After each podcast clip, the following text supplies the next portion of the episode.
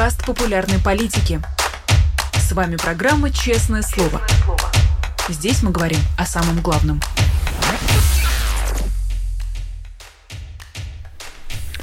Друзья, всем здравствуйте! Вы смотрите канал «Популярная политика». Это программа «Честное слово». Не забудьте поставить лайк, как только подключились. Также не забудьте, что есть комментарии. А если смотрите в онлайне, можете заглядывать в наш чат и там, а, значит, задавать какие-то вопросы. Есть суперчат, куда можно отправлять платные вопросы, которые я обязательно передам нашему сегодняшнему гостю. Это Дмитрий Потапенко, экономист. Он с нами уже на связи. Дмитрий, здравствуйте. Да, добрый день. Ну вот хочу перейти к э, последним, естественно, экономическим э, новостям. Дефицит российского бюджета в январе 2024 года предварительно составил 308 миллиардов э, рублей. Вот если так обобщенно посмотреть, что можно сказать об этой сумме? Это много, это мало, если, исходя из этого, какие-то сигналы? Ну, на сегодняшний день, если мы исходим из а, цифры по итогу по году, порядка полтора триллиона, которые заложены, то дефицит, э, ну, там надо тоже понимать, что дефицит не идет э, равномерно. То есть есть э, месяца, когда идут выплаты, соответственно, налоговые поступления, больше-меньше, то в целом я бы сказал бы в графике там, условно говоря, полтора триллиона можно уложиться.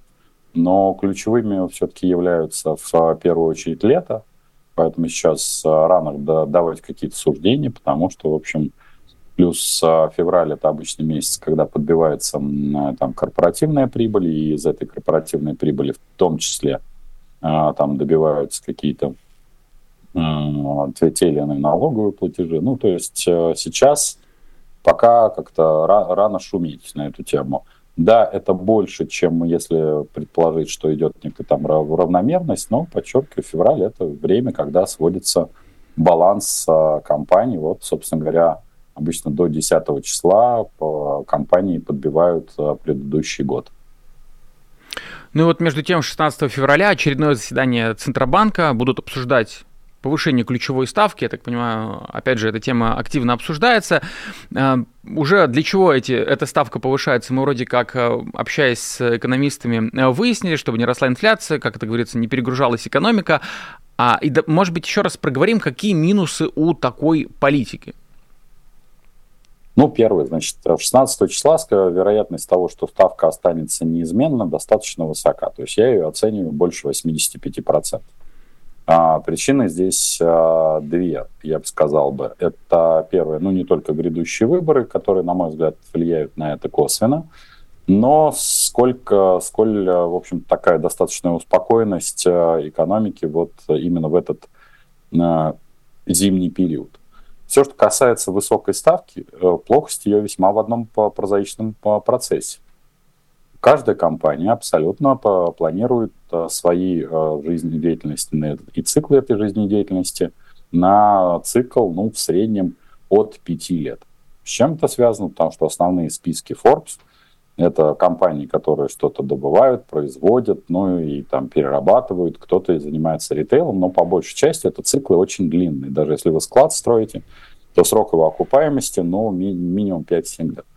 Ну, вот представьте, что вы, условно говоря, 5-7 лет назад заложили какой-нибудь проект инвестиционный с э, ключевой ставкой, предположим, хотя бы 12%. И то вы считали, что это очень много. А если мы посмотрим старые выступления господина Шохина, который абсолютно корректный, надо сказать, в свое время сказал. Это, напомню, президент а, РСПП, Российского союза промышленников и предпринимателей, он абсолютно сказал, что больше 15% в общем-то экономика начинает пожирать самая себя и, в общем-то, стагнировать. Это абсолютно правда. Я бы сказал бы даже больше, что на сегодняшний день экономика крайне нуждается в куда более низких а, ценах а, на вообще на кредит и без а, понижения этой ставки, в общем, экономики не выжить.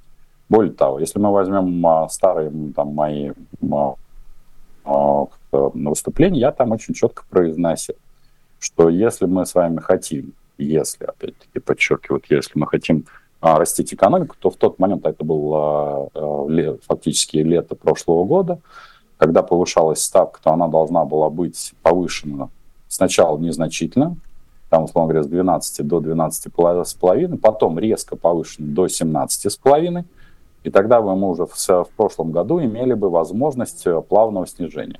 Это привело бы к резкому остановке, к резкой остановке кредитования.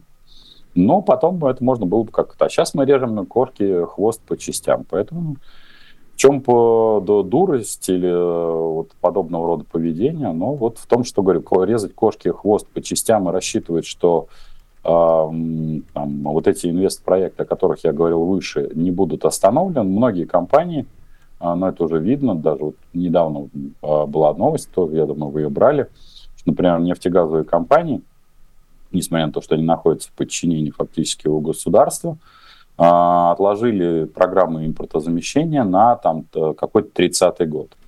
А что такое вот э, импортозамещение в, в оборудовании? Это как раз длинные циклы. Совершенно понятно, что, в общем-то, компании, как бы кому-то не хотелось, занимаются тем, что, в общем, как-то отодвигают туда, туда, туда за горизонт э, политических изменений.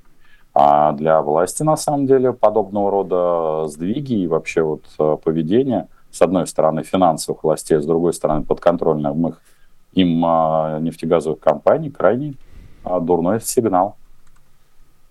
А вот если в целом оценивать вот этот вопрос импортозамещения, о котором российские чиновники говорят уже очень давно, и Владимир Путин об этом говорит, а вот за годы, за эти два года уже спецоперации, можно ли говорить о каком-то значительном переходе на собственные рельсы, о каком-то импортозамещении, или все только усугубилось? Ну, давайте так. Дело в том, что все, что касается импортозамещения, оно никак не привязано к тому, что называется СВО. Причина весьма прозаична. Просто СВО является больше катализатором а, ухода компаний. Как вы знаете, я думаю, это тоже не, не секрет Полишинеля. Две тысячи компаний стоят на выход из Российской Федерации – и тем или иным способом им э, чинится в, в том числе препятствия для того, чтобы они вышли. Недавняя новость, я думаю, тоже вы это брали, что компания а, Siemens, ее российское подразделение, компания Siemens, напомню, работала еще с царя-батюшки, причем это не фигура речи, она переименована в компанию Systems. А многие, даже если не сказать, что большая часть промышленных объектов, в общем-то, работают на оборудовании, либо на решениях компании Siemens. Я могу сказать, что даже я, когда был молод и красив, соответственно, молодой инженер, я как раз встречался с представителями компании Siemens, даже на тот момент и с президентом, потому что эта компания крайне высококвалифицированная инжиниринговая компания. То есть если вот кому-то вдруг захочется где-то постигать инженерное ремесло, то это компания Siemens. Вот, поэтому возможно ли подобного рода импортозамещение как таковое? Даже в самые лучшие годы э, замещение по агросектору достигало 4%. Сейчас э, на марше рассказывают о том, что замещается программное обеспечение. Это правда, с одной маленькой ремаркой. Дело в том, что когда сюда приходили э, крупные компании, соответственно, вендоры, то они не только при, приносили сюда там оборудование, нанимали сотрудников, но и много чего оставляли из документации и же с ней.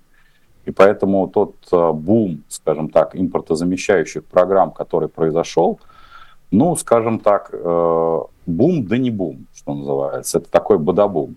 То есть по факту это, в общем-то, косплей э, того, что было разработано на Западе, а здесь оно уже как-то переписано и внедрено.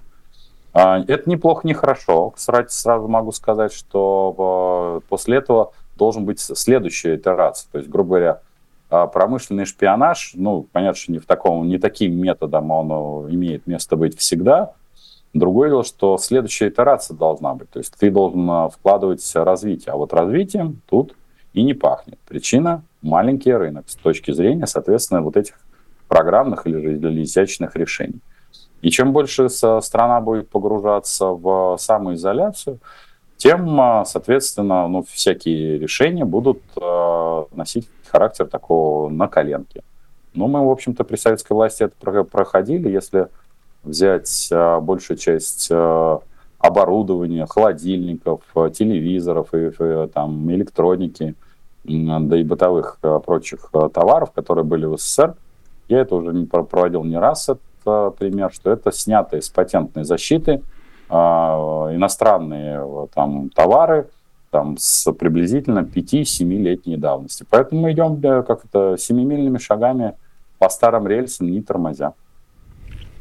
Ну и вот э, подытоживая, я часто слышу вот такие вердикты, что из-за самого фактора спецоперации рост экономики, он практически невозможен, и что тут можно сколько угодно придумывать какие-то способы э, то ли повышать, не повышать ставку и другие какие-то методы, но тем не менее сам фактор настолько серьезно оказывает влияние и то, что за ним следует, что э, на какой-то рост рассчитывать особо нельзя. Вот вы как э, на такой вердикт смотрите?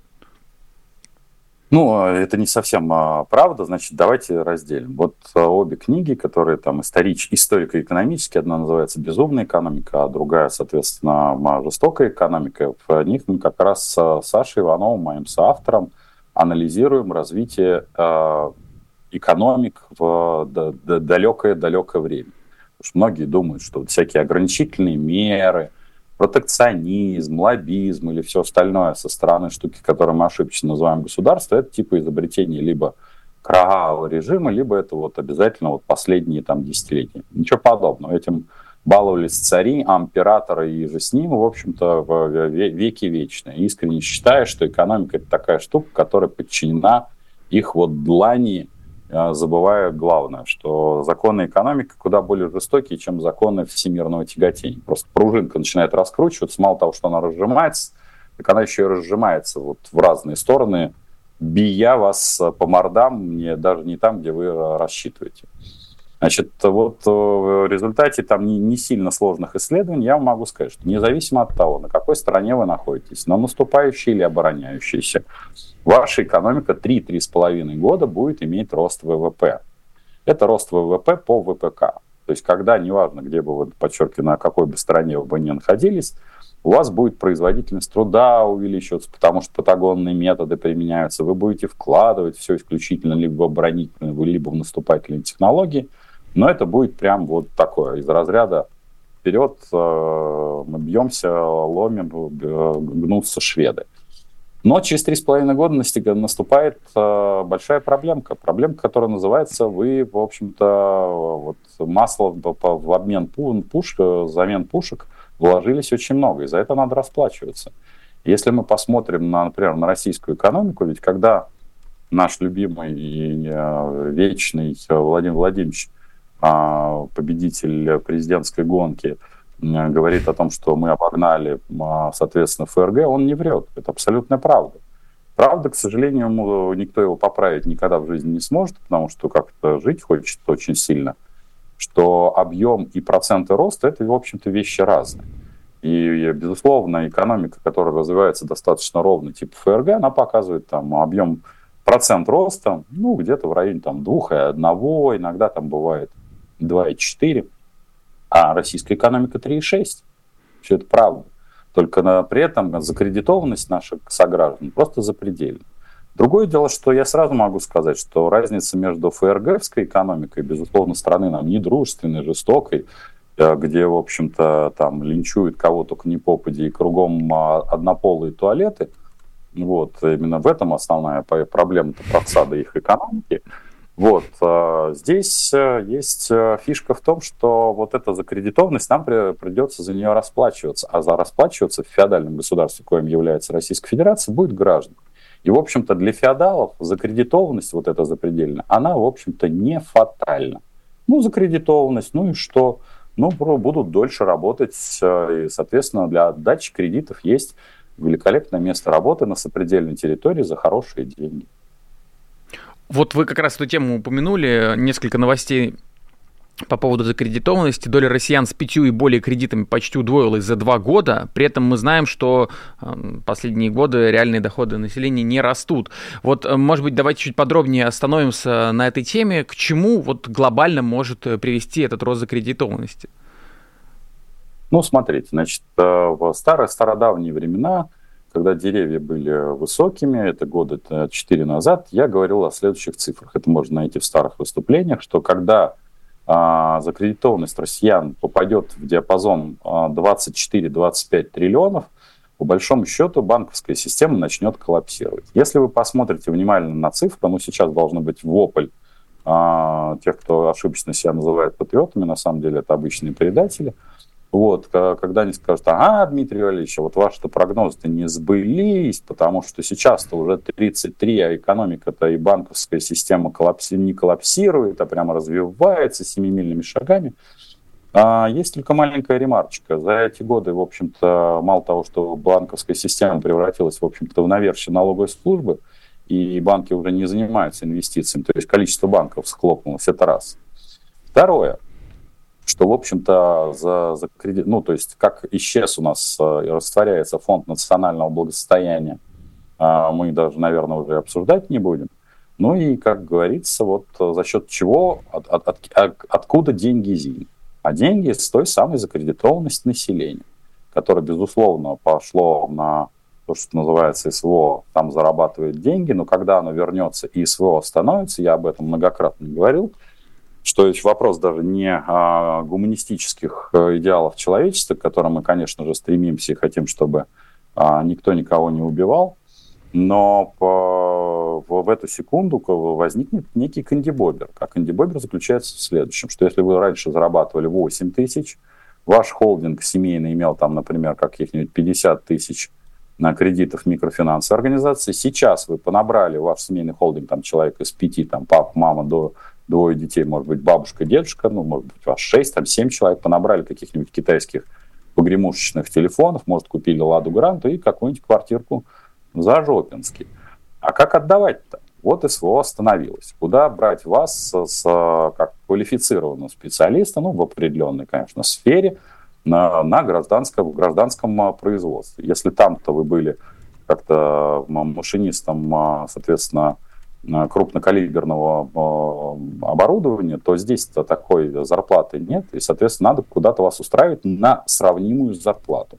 И вот этот кандибобер, он э, прямо очень-очень серьезно. То есть его надо сожрать как-то экономикой. Плюс ко всему окончание льготной ипотеки. Поэтому 24 год, в общем-то, проскакивает неплохо, а вот 25 год, в который, я так понимаю, будет подписываться демаркационное соглашение, как раз с точки зрения экономики – возникает много-много вопросов. Ну, это вроде разве это кого-то волнует?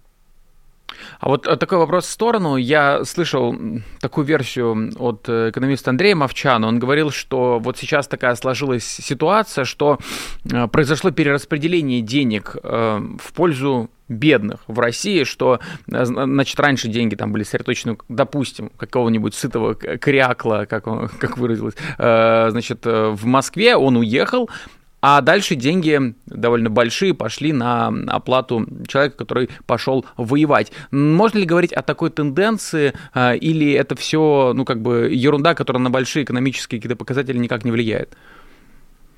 Не совсем так. Дело в том, что то, то, о чем говорит Андрей, это, скорее всего, он подразумевал, потому что я не слышал его выступления, я предполагаю, что это деньги, как раз, которые пошли на физи- физическому лицу в качестве э, дохода и заработной платы. Если раньше, соответственно, те же самые условные 200 тысяч мог получить только э, человек, пьющий тыквенный латы, потому что обычно тыквенный латы означает, что вы можете позволить себе э, зарплату 200 тысяч, то сейчас ты можешь быть обычным трактористом, и у тебя есть та самая зарплата в 200 тысяч. Поэтому это, перераспри... это не совсем перераспределение. Это, я бы сказал, бы направление а, части а, валютной выручки и вообще доходов а, бюджета вот в, это, в этот класс. Но здесь ключевой вопрос. Не дай бог им здоровья, долгих лет жизни, если бы они нашли свое трудоустройство за такие же деньги, потому что ипотеку сам никто не выплатит, а машинку никто не оплатит. А, соответственно, и если уже вот этот холдинг привык жить на широкую ногу, а он чуть-чуть э, приподнял голову, и это как раз, условно говоря, то, что холдинг наполняется хорошо, другое дело, какими деньгами, тут всегда вопрос. Но это мораль и, мораль и этика, которую не, следует э, забывать. Вот, то как обеспечить э, этому холдингу потом 200 тысяч дохода, ну или там 150, неважно, чтобы оплатить те возросшие расходы однозначно, которые у них есть. Потому что неумение управлять а, большими деньгами, оно присутствует. А для этого надо было развивать финансовую грамотность. Сомневаюсь, что те люди, которые а, были посажены из тракторов а, за рычаги а, бронемашин, их, самое главное, не они сами, а вот их а, холдинг, вот этот семейный, вдруг ни с того ни с сего прозрели, и их финансовая грамотность позволяет а, тормознуть, скажем так, что деньги поступают, но не надо их сразу же вкачивать там в гаджеты, машинки, квартиры и все остальное. Дождаться хотя бы возврата производителя этих денег, чтобы потом их спокойно распределить. Ну вот вы эту тему уже упомянули, все-таки фонд национального благосостояния, хотел бы коротко на нем тоже остановиться, он, как мы знаем, уменьшился, менее 5 триллионов рублей, если оценивать ликвидную часть. А, мы знаем, что им сейчас этими деньгами покрывают дефицит. И так, такой общий вопрос, насколько страшно, если у государства вот эта подушка безопасности заканчивается, если у нее э, ее нет, как, например, у какой-нибудь Норвегии? Ну, в, смотрите, если бы мы, условно говоря, находились бы в неком каком демократическом государстве, где есть конкуренция власти, есть конкуренция хотя бы э, экспертных групп, которые могут произнести, что вы знаете, что следующие шаги, которые надо будет предпринимать, они совсем некорректны, то, наверное, это было бы страшно, потому что бы, если была политическая или какая-нибудь э, конкуренция в СМИ, то возник какой-нибудь скандал. А если вы находитесь, в общем-то, в феодальном государстве, ну, я вам скажу, что если бы феодалом был бы я, то я могу сказать, даже если фонд национального благосостояния, а напомню, кстати, он должен был направляться не на цели, вот, которые мы только что с вами обсуждали, а он вообще-то Кудриным создавался для того, чтобы в тяжелые времена а, компенсировать как раз пенсионерам основные деньги а не различные, как это, раскидывать эту кубышку налево-направо. То есть логика ФНБ была совершенно другая, фундаментальная. А когда уже логика поменялась, так вот, возвращаясь, как это, совет идеального зла. Если бы феодалом был бы я, то я могу сказать так, что закрыть дефицит бюджета можно тремя, как минимум, тремя честными способами. На самом деле их больше. Первое, в этом году нужно напечатать, ну, в среднем где-нибудь а, триллиона, ну, два с половиной а, где-то рублей. Это немного будет. Э, инфляция все, при печати денег очень длинная, она, она заходит обычно за 3-4 месяца, поэтому это не можно туда куда-то закинуть в 25 год.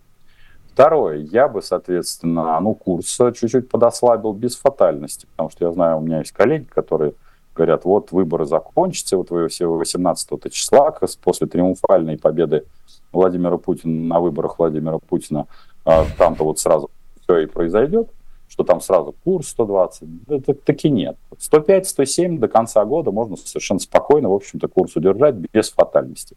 Ну и третье, с крупника жирных котов, которых, конечно же, все не любят, путем честного практически а, обмена, обмана можно вытрясти где-то 350 э, миллиардов рублев. И, в общем, не фатальная история, даже если ФНБ у вас из, истощится. Печать денег, девальвация рубля, разгон инфляции, эм, сравнительно 400 способов отъема денег у населения. Население, конечно, будет э, жужжать на предмет яиц, но вот оно пожужжало. Но им же объяснили достаточно быстро, что дешевого яйца не должно быть. Поэтому завалите хлебалом. И вот то, что вы описываете, это все обязательно случится. То есть нет какого-то пути, как это можно обойти. Ну, Саша, тут же надо задать другой вопрос. А зачем? Ну, как это? Ну вот, ну вот если, если бы царем был бы я, ну вот оно зачем? Ну оно же так рулится, рулится. А, как это? Ну, тут э, другие проблемы, конечно, это возврат а, героев СВО, которые будущая элита, и кто-то из них станет а, будущей оппозицией для власти. Тут еще вот, вот политические моменты. И, конечно, то, что власть осознанно, на мой взгляд, э, копает под себя яму своими собственными руками, то, что не, не делает свистки для выпуска пара. Вот был у нас, соответственно, возможность, у нее, у власти возможность была посвистеть э, в, а, на Надежде на и же с ним, а теперь придется свистеть в Дованкова. А эти все вещи-то, они всегда очень а, дурно могут вылиться. В каких-то регионах это могут посвистеть и в Харитоново, а где-то могут посвистеть и в Слуцко. И это существенная проблема. Так был бы один свисток, в который можно было все сливать, и было бы все понятно, и там и власти было это было бы не, не жестко. Ну, не, не, власть все время создает себе больше проблем, чем любая оппозиция.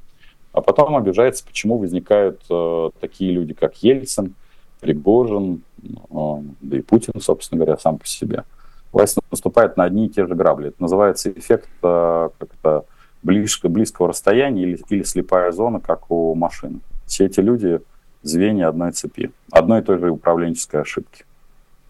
Дмитрий, а вот э, если не про экономику, вы не раз участвовали в разных видах выборов э, в России. Как в целом оцениваете кампанию Борис Надеждина? Ну, я напомню, значит, э, в 2016 году я был в федеральном списке партии Рост, Борис Борисович был, отвечал за, по-моему, за Долгопрудно. Я как раз был на всех стендах, а он, за, в общем, был за, за, за Московскую область. Ну и Борис Борисович и Андрей Нечаев, знаю многие десятилетия, а, они делают а, правильное свое дело. А, для власти э, тут куда больше вопросов для управления внутренней политики, потому что то, что я тоже не, там уже не один месяц сказал, что вообще появление Надеждина, не снять его как Дунцова, это ну прям будет явный разбор после выборов. Тут это у меня мало, мало на этот счет сомнения. То, что Сергею Владимировичу как это сил и крепости в седле, потому что ему надо будет отвечать за, на вопросы типа «А, понятно, почему ты его допустил, потому что вы с ним там либералы за заклятые, которые там в проклятые 90-е СПС делали.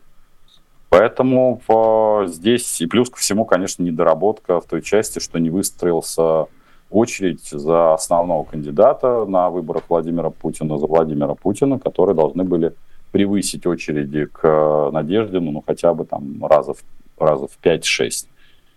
Поэтому здесь они провели нормальную, обычную такую избирательную кампанию. Понятно, что я переживаю, конечно, и за Андрея Нечаева, и за Бориса Борисовича, потому что ну, э, свои ошибки власть э, другим не прощает.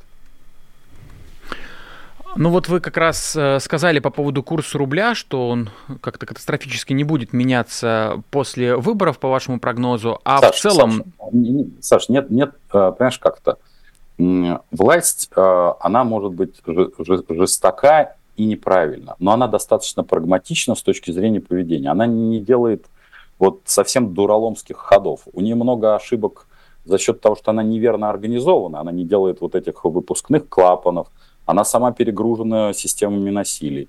И вот делать вот такой обвал там на 120 нет никакого смысла. Поэтому, вот, ну, извини, что перебил. Да-да-да. Ну не, хорошо, хорошо, что пояснили. А, между тем, вообще фактор выборов на какие-то экономические показатели влияет и повлияет ли? По большому счету нет. Вот прямо напрямую, чтобы нет. А, ведь э, перед выборами, но я думаю, что мы это обсуждали, я говорил, что есть три основные задачи на этих выборах. Первая задача – это чтобы Владимир Владимирович выбрали 82-84%. С этим, в общем, я не вижу особых проблем. А вторая задачка, она куда более сложная, а, скажу по степени сложности, это то, чтобы явка превысила 70%. Напомню, мы, в общем-то, обсуждали 70, 75%. Ну и третье – это вывести э, Слуцкого ЛДПР на третье место. Так что вот э, с этим основные проблемы. Остальное там как-то вторично. Говорят, наше время истекло. Выгоняют нас уже, все. Говорят, забирайте манатки, валите из эфира. Да, это, это вам кто говорит? Не знаю, вот тут у меня такая вот табличка вы, вы выскочила, что валите прямо из эфира. Ты больше не дружок, забирай свои игрушки и не, не пи мой горшок. Между нами все порвато и тропинка затоптата. Э, слушайте, я хотел единственное, э, вижу как э, срочную новость, мне передают ее коллеги в чате в Телеграме, что только что прямо в зале суда арестовали Кагарлицкого, дали 5 лет реального срока вместо штрафа. А, насколько я знаю, вы хорошо знакомы, собственно, какие ваши комментарии на этот счет? Ну, в, несмотря на то, что я абсолютно не согласен с его был позицией, и, в общем, мы с, регулярно с ним а, спорили, но я не вижу необходимости там вот, соответственно, подобного рода а, как-то устраивания, тем более в выборное время, устраивать сейчас лишние волнения, которые приводят а, к, а, соответственно, к увеличению протестного голосования и к апатии самой системы. Честно говоря, вот а, ну, выборный цикл надо делать так, чтобы он был лайтовым, он должен быть консервативным, без каких-то вспышек э, и позывов.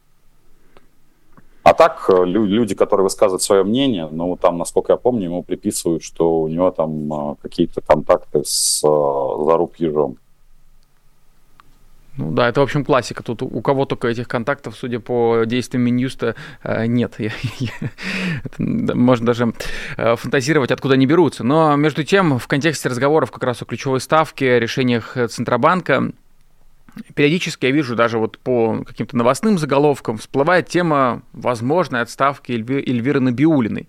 А, при этом мы всегда знаем, что вроде как она, что Путин ей крайне сильно доверяет и так далее. Вот э, эту перспективу как оцените, может быть, после выборов? Ну, я бы сказал бы, если Владимиром Путиным был бы я бы этого и не делал, потому что Эльвира Сапхизадна, надо сказать, э, вера и правда ему служит уже не одно десятилетие. И устраивать даже после выборов, несмотря на то, что там правительство должно уйти в отставку а, в полном составе, устраивать а, вот этот переход а, хода, я бы точно этого не делал. Потому что, ну, я не исключаю, что там критиков у нее много, это все бы хорошо, но она свою работу жестко делает, она свое дело хорошо знает, ну, с точки зрения, опять-таки, тех распоряжений, которые дает Владимир Путин. Это контрпродуктивно для самой экономики, это безусловно, потому что это завышенная ставка, она просто запредельная, там зачистка банков. Но вопрос, вам, вам шашечки или ехать? То есть вы все, когда мы как э, коммерсанты рассуждаем на предмет того, что а как эта ставка высока, для кого высока? Для нас высока, да, это снижает э, э, инвестиционный потенциал, да, это не дает его развиваться экономике, но с точки зрения там остановки э, кредитования, да, ставка должна быть высока. То есть все зависит от того, какую точку зрения, то есть какую-то точку отсчета вы выберете. А так бы нам всем бы хотелось бы, чтобы Россия была великой, как говорится, державой и была бы экономически сильна.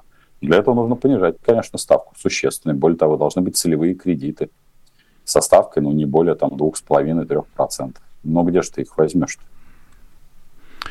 А, между тем, а, Вячеслав Володин анонсировал законопроект о запрете на размещение рекламы у иностранных агентов.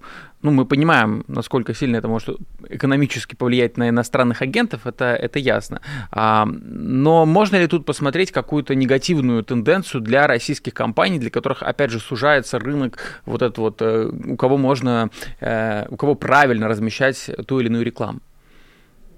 Ну, это устранение, по сути дела, рынка конкуренции. Безусловно, если мы возьмем а, как-то паблики, которые являются условно государственными, они а, имеют совершенно, во-первых, тут а, несколько вещей. Значит, ну, если мы возьмем классику жанра, это трех, три основные большие редакции, как мне кажется, это все там признанные иноагентами, это Дудь, Шихман – и, э, соответственно, пивоваров, то э, эта аудитория все-таки очень разнообразная, она платежеспособная. Она, самое главное, что у нее есть э, такая фишка call to action, то есть она готова действовать. Если мы возьмем паблики, которые я вижу, в том числе там у Владимира Рудольфовича, или там, соответственно, я вижу на, в том числе на федеральных каналах, там у Ольги Скобеевой, там у Жени Попова, то публика куда более консервативна. А раз она более консервативна, то вот этот call to action, а это, соответственно, я сейчас говорю с точки зрения маркетинга для компаний, он куда более сложен. То есть ценник на рекламу, скорее всего, вырастет, а вот эффективность ее будет э, существенно снижаться. К чему это приведет? Это приведет к тому, что компании, сначала получив э, подобного рода ограничения, то есть в первую очередь э, понятно, что редакции там, а, скорее всего, мимикрируют, сократят а, количество проектов, а, кто-то закроется полностью, потому что у них большие штаты.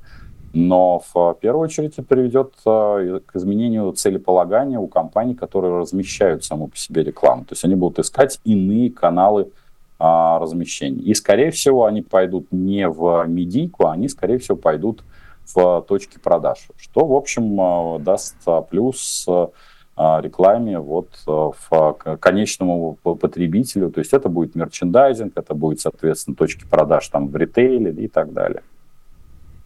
Ну вот еще одна новость э, от сегодняшнего дня. Власти обсуждают сокращение лимита беспошлиных покупок в зарубежных интернет-магазинах до 200-500 евро или даже нуля. Игроки рынка говорят, что снижение порога с нынешних 1000 евро приведет к росту цен на товары э, довольно серьезному. Вот э, как к этой истории относиться? Это все тоже продолжение вот этого феодального государства, которое как бы к холопам прощается. Ничего, будете платить больше за покупки там на каком-нибудь Алиэкспрессе? Ну, я бы сказал бы так. Значит, снижение по э, беспошлиной э, торговле приводит э, в первую очередь к тому, что подсядет очень сильно рынок marketplace. Ведь что такое беспошлинная торговля? Marketplace – это, по сути дела, платформы, где тот или иной производитель, не всегда напрямую, но пингует или, собственно говоря, пытается лапкой пощупать, а какой товар на российский рынок выводить. И там вот как раз миллион леммингов, которые то есть, называют себя сейлерами, которые забирают товар либо там с Алика, либо еще откуда, выставляют на, э, на российские платформы, и начинается уже отбор товаров по ассортименту. Снижение беспошлиной торговли приведет к тому, что этих количество сейлеров сократится, сильно просядут а, сами маркетплейсы, ну, обычно у нас же маркетплейсы а, всегда превращают в исключительное зло, именно поэтому они создали там свою ассоциацию, что, в общем-то, правильно, потому что в противном случае их а, просто запинают ногами. У них много проблем, я хочу сразу сказать, это именно организационных проблем. Но вот снижение беспошлиной торговли приведет в том числе к а, тому, что пойдет процесс огосударствления, в том числе и маркетплейс. Потому что содержать подобного рода инфраструктуру там, ну, вот основные два крупных маркетплейса это Wildberries и Озон при сокращении объема предложения, а за счет этого они, естественно, живут, будет практически невозможно. Ну вот хотел переключиться уже к эм, историям таким более э, международным, наверное, не касающимся внутренней экономической ситуации. Украина стала все чаще атаковать НПЗ, нефтеперерабатывающие заводы. Вот если оценить эту военную тактику как способ давить на экономику, насколько это эффективно, на ваш взгляд? Ну, все, что касается НПЗ, тут же основной это вопрос даже не столько в экономике, сколько экономики э, тех или иных военных действий. Потому что НПЗ, которые атакуют Украину, находятся достаточной близости к э, театру военных действий. Ну, в общем, если мы возьмем историю, возьмем там фон Клаузовиц или вообще исторические какие-то параллели, уничтожение обозов – это один из, э, соответственно, подходов и уничтожение, соответственно, тягловой силы э, было базисным изначально. Влияет ли это глобально на а, экономику уже каких-то неприграничных а, регионов? Это очень сильно зависит от а, размера НПЗ. Как правило, то, что атакует Украина, это, в общем-то, не самые большие НПЗ, что, в общем, совершенно логично, потому что при фронтовой зоне нахождения, ну, то есть только если они там остались, скажем так, нахождение крупных объектов а, инфраструктуры, ну, по, по большей части это как минимум просчет а, маркетантов, которые должны активно работать над перемещением а, грузов и всего остального в глубину, где атака будет невозможна. А так, будет ли от этого, ну, прямая как-то зависимость, растет ли от этого цена на бензин, она от другого растет. Потому что нам ключевой вопрос нужен рынок сбыта. А вот с рынками сбыта, как известно, мы, в общем-то, с Индии все никак э, не, не можем получить денег, а мы туда загнали, в общем-то, нефти, будь здоров. Но между тем, главный для российских импортеров Банк Китая остановил все расчеты с Россией. Эта новость несколько дней назад появилась. Эм, похожую реакцию мы наблюдаем со стороны Турции. Компании из этих стран опасаются вторичных санкций, поэтому таким образом себя э, ведут. Вот это насколько серьезный сюжет по вашей оценке? А, смотрите, здесь основной вопрос, конечно, это больше к э, турецким компаниям, потому что я бы сказал бы так. А, если а, для Китая, в общем, а, российский рынок, он не столь значительным, у нас товарооборот с ними находится на шестом месте, а на первом, естественно, находятся Соединенные Штаты, перепад там, причем, по-моему, то ли в 6, то ли в 7 раз, ну, по-моему, в 6, а, то да, турки, как обычно, исполняя всегда номер сидящих на двух стульях и поднимая деньги с двух концов – я думаю, что будут налаживать именно они этот процесс. Для экспортеров это серьезнейший удар, потому что я знаю нескольких экспортеров, у которых транзакции зависли, им нужно как-то сейчас очень, они сейчас очень быстро бегают по рынку, стараются, в общем, решить вопрос платежей, потому что, ну, мы с вами это увидим именно в бюджете, я бы сказал бы, ну, приблизительно в апреле месяце. То есть в апреле месяце можно ожидать а, по чисто по графику платежей, возвратности валютной выручки, можно ожидать а, просада, в том числе и продаж наших экспортных товаров. Так, безусловно, вторичные санкции, то есть а, вопрос не количества санкций, которые накладывает Европа или Соединенные Штаты, а накладывают они много. Как я уже говорил, что они а, после шестого пакета это пакеты с пакетами, но если они будут их соблюдать, это же уже серьезный удар. А если не будут соблюдать, то тогда как были, так и останутся сопляжуями. Ну вот если чуть пошире посмотреть, хотел к Китаю как раз э, перейти, хоть мы про Турцию больше поговорили. Путин в интервью Такер Карлсону сказал, что Запад боится Китая и что экономика Китая развивается семимильными а, шагами. Ну тут, в общем, ничего сенсационного в этом заявлении нет. Но при этом еще несколько лет назад было очень много э, восторгов по поводу китайской экономики. В принципе, сейчас они тоже слышны, но как будто бы их число поубавилось и стали, эм, там, не знаю, экономические эксперты чаще со скепсисом смотреть на то, что происходит в Китае. А вот у вас какой взгляд на этот счет? За те 20 лет, которые мы сидим в Гуанчжоу, у меня скепсис был с самого начала, я бы сказал. Китай — это другая вселенная. Даже вот э, там несколько там а, промышленных компаний, которым я э, как-то готовил их технических специалистов, скажем так, э, к переговорному процессу, то вы будете смеяться, ну и многие улыбаются так широко и говорят, вот, Дмитрий, вы начинаете э, вот дрессировку технических специалистов э, с трех основных книг.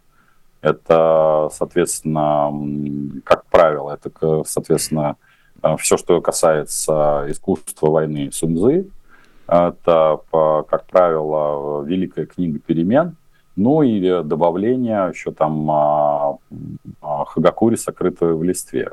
Это же, правда, японская часть, но тем не менее. А, так вот, приходится сначала людей погружать в саму философию а, поведения китайцев, а только потом объяснять, а, как имеет смысл а, долго и нудно с ними а, договариваться. Потому что если вы переиграли китайца или с китайцем договорились в партнерство, то поверьте мне, что вы познали дзен. Это не европейцы, с которыми вы делаете, что называется, в один щелчок, у которых э, единая база. Поэтому все, что касается восторгов, восторги были абсолютно, как это, оплачены хорошей деньгой. И, соответственно, типа мы разводимся с Европой, только мы с ней, конечно, никуда не развелись и развестись не можем а Китай не стал нам другом-партнером, потому что ну, не может дружить профессор экономики, не знаю, там, с третьеклассником, который только учится э, складывать э, или там э, ум, умножать в таблицу умножения. Не бывает такого. Экономика перепада в 20 раз. Ну как? Не бывает таких чудес. Ну что ж, э, спасибо большое за разговор. Дмитрий Потапенко, экономист, был в нашем эфире. Ну что ж, и, друзья, хочу напомнить, что вы можете ставить лайки. Я даже рекомендую это сделать. Это поможет эфиру распространиться. Таким образом, большее количество людей в рекомендациях увидит это самое видео. Если вы не подписаны на канал, отличный отличная возможность это сделать прямо сейчас, потому что тогда YouTube еще больше поймет, ага, видео хорошее, нужно порекомендовать. Ну и вы будете подписаны на канал «Популярная политика», где мы говорим в том числе об экономике, но не, э, значит, не слишком увлекаясь э, заявлениями официальных российских лиц, потому что понятно, что их задача сейчас очень-очень много врать или скрывать. Ну что ж, кроме того, не забывайте, что нас можно поддерживать на платформе Patreon. На ваших экранах уже есть QR-код, по нему переходим и становимся патроном программы «Честное слово». Там нужно будет выбрать формат, который нравится больше всего.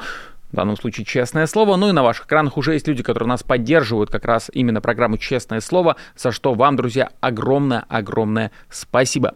На этом сегодня все. С вами был Александр Макашенец. Увидимся.